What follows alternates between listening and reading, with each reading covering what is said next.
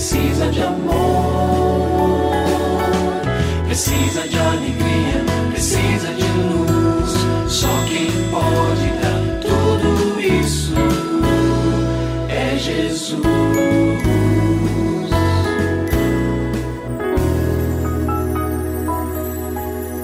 Olá, eu sou o Cacá Rodrigues e no programa de hoje o pastor Kleber Lima traz um tema muito interessante.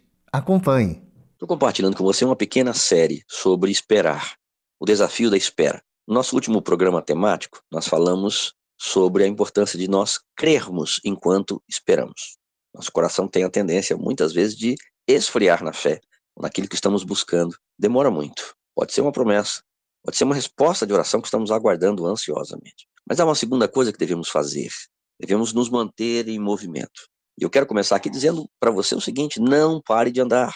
Olha, vamos nos lembrar de alguns personagens bíblicos que devem inspirar nossa fé. Noé é um deles. Noé levou muitos anos, a Bíblia não diz quantos, mas foi provavelmente cerca de 100 anos. 100 anos é muito tempo, né? Pelo menos para nós. E Noé não parou de construir a arca em nenhum desse momento. Ele ficou lá fazendo tudo do jeitinho que Deus tinha mandado. Imagina 20 anos, 30 anos, ele está lá fazendo exatamente o que deveria fazer. Abraão continuou caminhando quando Deus disse para ele: sai da sua terra, eu vou mostrar para você o lugar para onde você vai no caminho. Imagine, cada esquina, se, se Abraão parasse, falasse: Senhor, é aqui, vou para a esquerda ou para a direita. Não, ele foi andando no caminho que Deus falou. E ele disse: eu vou mostrar para você.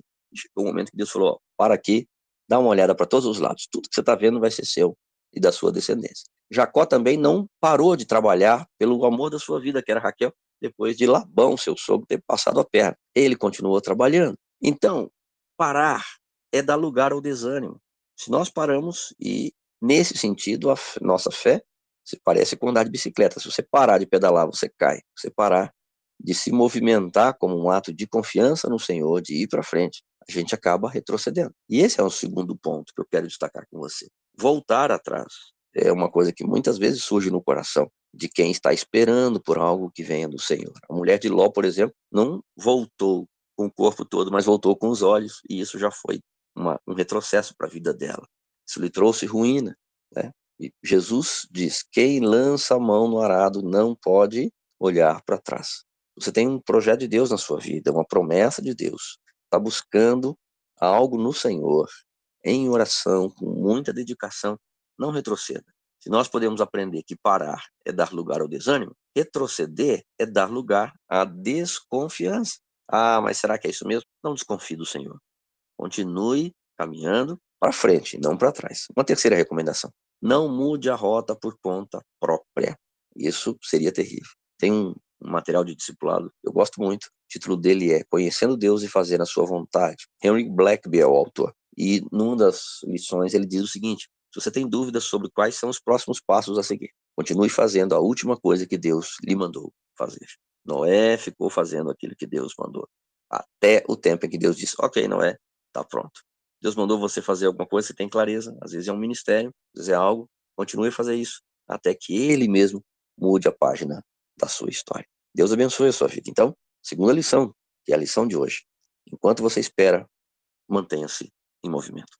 E se você tem alguma dúvida relacionada à família, entre em contato com a gente, manda o seu e-mail para ouvinte@transmundial.org.br ou então através do nosso WhatsApp 11 974 18 14 56. Pastor Kleber, mais uma vez o nosso muito obrigado e até o nosso próximo encontro. Eu que agradeço, Cacá. Um grande abraço para você e para os nossos ouvintes.